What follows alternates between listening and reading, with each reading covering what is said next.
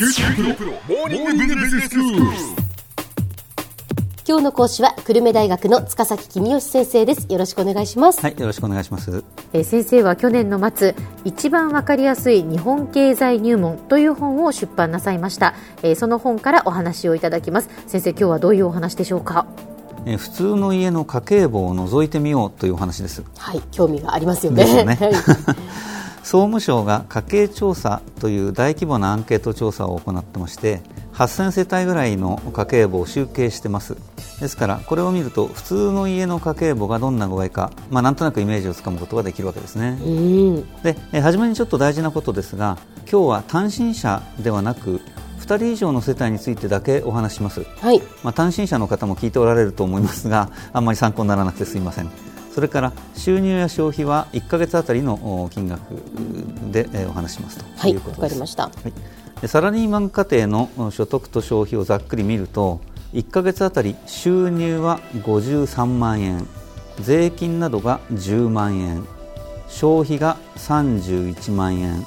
残った12万円を貯金しているというのが平均的な姿です。はい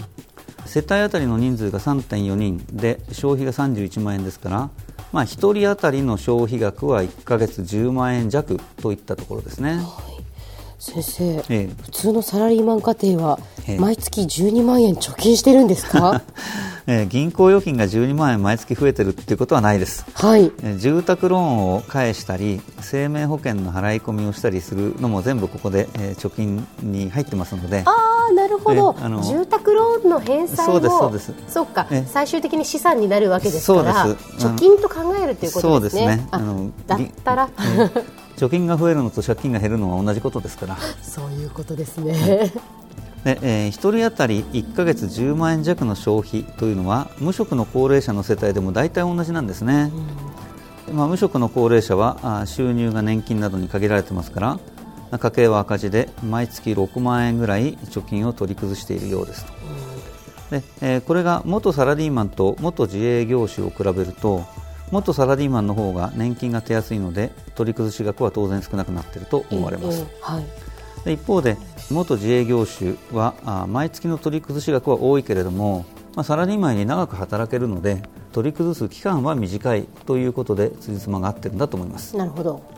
で自営業者などを含めてもお全体でも消費額はえー1人1ヶ月10万円弱ですからこれがまあ日本人の平均的な生活水準ということになるんでしょうね。う次は金融資産の話をします。はい。でこれもちょっとびっくりですが日本の平均的な家族は金融資産を1820万円持っているというのが統計です。びっくりしますけどねそういうふうに聞くと。でもご心配なく。一つは大金持ちがものすごくたくさん持っているから平均が上がっちゃってるっていうことですね、はいはい。で日本人をお金持ちのお方から順番に一列に並べてちょうど真ん中の人を見ると金融資産はあ1000飛んで64万円です、まあ、ですからこれがごく普通の日本人家庭の金融資産額だということですね。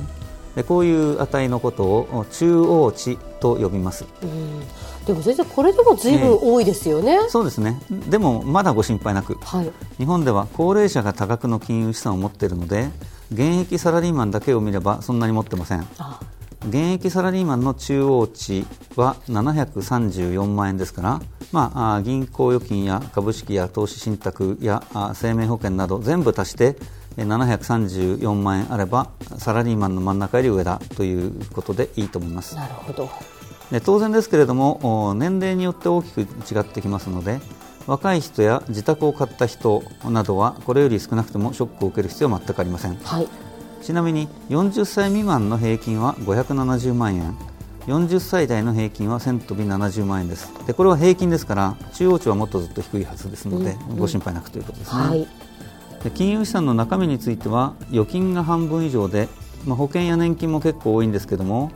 株式投資や投資信託などは少なくなっていますアメリカの家計が銀行預金より株式などを多く持っているのと比べるとお対照的ですよね、うん。アメリカの家計っていうのは銀行預金よりも株式の方が多いんですね、そうですね、まあ、リスクがあってもチャンスを狙おうという国民性なんでしょうね、うん。え次は格差の話です。えー勤労者世帯だけを見ると収入の格差はそれほど大きくありませんまず収入の多い方から並べて、えー、5つのグループに分けてそれぞれのグループの平均を計算してみます、はい、で、えー、一番上のグループと一番下のグループの平均を比べると上が86万円で下が30万円ですから、まあ、3倍弱っていったところですね、うん、で全世帯で見ると大金持ちの実業家がいたり無職の高齢者がいたりするので、まあ、もうちょっと広がりますけれどもそれでも一番上の5分の1と一番下の5分の1の格差は5倍以内です、はい、まあ、大したことはないですね、で一方で金融資産について見ると格差は非常に大きくて、上位5分の1は平均で5500万円、はい、で下位5分の1は平均で94万円ですから50倍以上の開きがあるわけですね。まあ、大金持ちがいるってこともありますがあ貯蓄がほとんどない人が結構いるので倍率が大きくなっちゃうということも言えそうです。ただ、まあ、これを見て格差がものすごく大きいと考えるべきかどうかはちょっと慎重に考えたいです。そうですか、えー、というのは高齢者は金融資産をいっぱい持ってて若い人はあんまり持ってないということは必ずしも格差じゃないですよね。まあ、そうですね、えーまあ、あのこの数字よりも格差というと問題となるのは相対的貧困率という数字の方が気にすべきだと思います、はい、これは所得が中央値の半分しかない家計の比率のことです。1985年には相対的貧困率というのが12%だったのが2015年には16%にまで上昇しているようですね。まあ、高度成長期の日本は1億総中流社会と言われていたんですけれどもいつの間にか貧困が広がっているということのようですね。まあ、格差っていうのは必ずしも悪いことではないですが、はい、まあ、格差があるから頑張って金持ちになろうと思ってみんなが真面目に働くようになれば、まあ、悪いことじゃないんですね。ただ頑張っても貧困から抜け出せない人が大勢いるっていうのは問題ですね。はい、で特に問題なのは親が貧しいから子供が教育を受けられなくて子供も貧しくなっちゃうっていうのは何としても避けるべきだと思いますね。そうですねでその意味では幼児教育の無償化などは政府に頑張ってもらいたいことの一つです。では先生今日のまとめをお願いします。はい。日本人は平均1人1ヶ月10万円弱の消費をしています。所得の格差はそれほど大きくありませんが金融資産額の格差は大きなものがあります高齢者が多額の金融資産を持っていることが主因です今日の講師は久留米大学の塚崎公義先生でした。どうもありがとうございました。はいありがとうございました。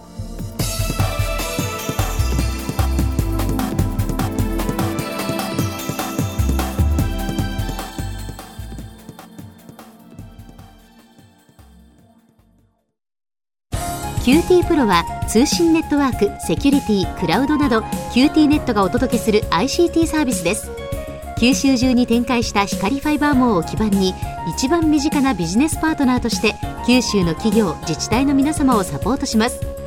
詳しくは QT プロで検索を。